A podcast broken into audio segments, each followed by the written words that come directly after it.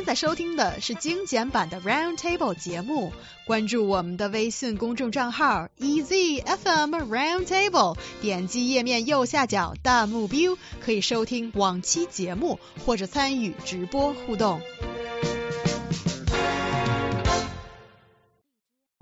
Student at the University of Minnesota in the U.S. is a bit of an internet celebrity right now as she created a detailed PowerPoint presentation or PPT to convince her crush to date her. And yes, she is a woman that is, uh, I think she's got a big brain and she knows her skills to create a good PPT. But it's a guy, uh, it's a girl asking a guy Yeah. out. Yeah. Do you think um, this will work? And also, let's look at what the PPT says. You know, okay, so the student from the University of Minnesota, she's gone viral, Lizzie Fenton, who must have picked up some skills while studying genetics, cell biology, and development. Uh, took to Twitter to share six slide arguments she prepared uh, for her crush.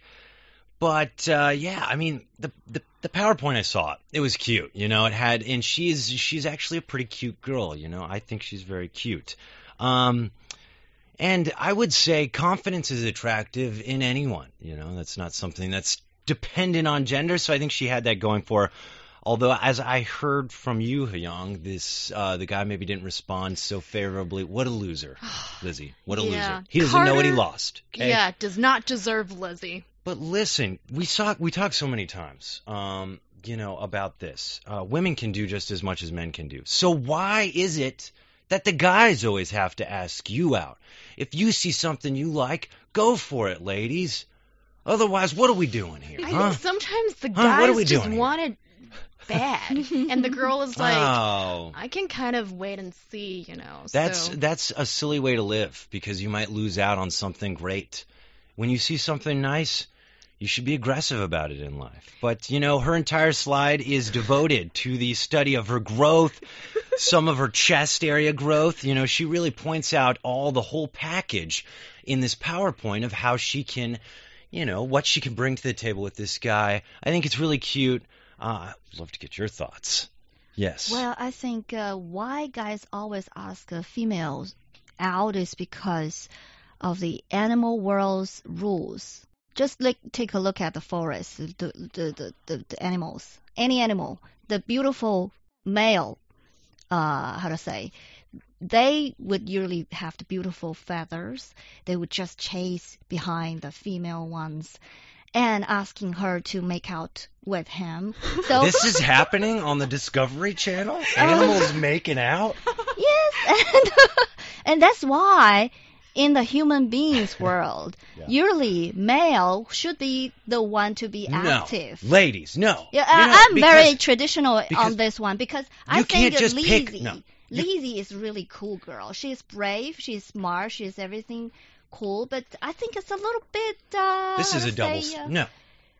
Ladies, this is a double standard. You can't just pick and choose what you want from guys. Can't she just to say, hey, I, I really like you. Just uh, when when. so, why not so you think the. PPT is a little bit maybe Too too, much. bookish? Bookish. I think it's cute and creative, and I like it. Okay, And Ner- Carter it's, rejected her it's though. nerdy By- chic. No, no, okay, I- I nerdy mean- chic. by having this PPT, the best thing for her is to have more boyfriends possible Oh for her goodness. to choose. yes, You know, now because she's lots made a name for herself. Lots of men For sure, she's a with her. celebrity. Good job. See, yes, this this PowerPoint was uh, instrumental in her life, Mm-hmm, and hopefully maybe her career. We'll see what happens after this. But guys, uh, this this why can't you do it? Do it. You know, Mm. you can't always have an excuse. I'm a girl, so I can't ask him out. That's not that mindset's never going to help you in life, ladies. Okay. Don't think like that. Also, I want to say, ladies, you don't like it when you know, guys. When this kind of mentality brings forth this, what I would say in the U.S. creeps. Because guys sometimes they're creeping, which means they walk up, all these guys, yo, what's up? And you're like, oh my god, why can't this just one guy talk to me? I don't want all these other guys. Just go talk to him. Why are you waiting? Is this how you're gonna live your life, young? Yes. Go it's ahead. finally my turn. Okay. Yes, I understand what you're saying, but sometimes, and here I'm not just talking about U.S. guys, I'm talking about Chinese guys as well, Yeah. or males out there in general, can you handle a strong lady that comes up to you and says, "Well, can I buy you a drink?" I wanna Heck yes. Okay, that's you. But what about the guy that's waiting in the hallway that wants to talk to me right now? I don't know if he can handle that. If I'm okay, figure of speech, okay? I don't. I don't know if he can either. So I think He that might is be hiding in the hallway. well, there are reasons to do that too. But I do wonder. Sometimes, ladies, there is maybe some of us that are a little bit shy, and we Oh, worry. every, everybody's shy. and we worry if we make the first move. And guys don't. would the guy not take me And guys seriously? don't. And he's got the upper hand, and that's the worst in a relationship. Um, listen to me, uh, older lady here.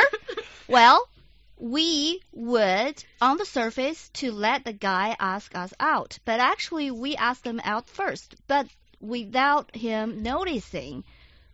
We have skills. Manipulation. Oh, you know, oh, God, now I'm that's called very smart mani- manipulation over the guy. Yeah. Yeah, I, I would I would do something to hint this guy to ask me out Yeah. to test whether he is Yes. really into me. No, or he doesn't no. like me, he would definitely not ask me out. So L- ladies, if you want to be treated like a princess, treat your man like a prince, okay? You know, this is there's no double standards I'll anymore. buy him a horse. there is no he double has to ask me out. God, you know, treat others the way you want to be treated was not something that was ever meant to be based on gender. You want things, also, you should be doing those things. Ladies, never have an excuse that I can't ask him out because I'm a woman. That's not the way to think. You can do anything you set your mind to, no matter who you are. Yeah, that's so nicely said. And Jackie, Atonement, Lisa Faya, Sure. these guys, they're all thinking that this is so innovative, creative, and romantic. And also, Qi Miao asks us, how can you ask a guy out? Well, Just do it. Like the Nike commercial says, just do it.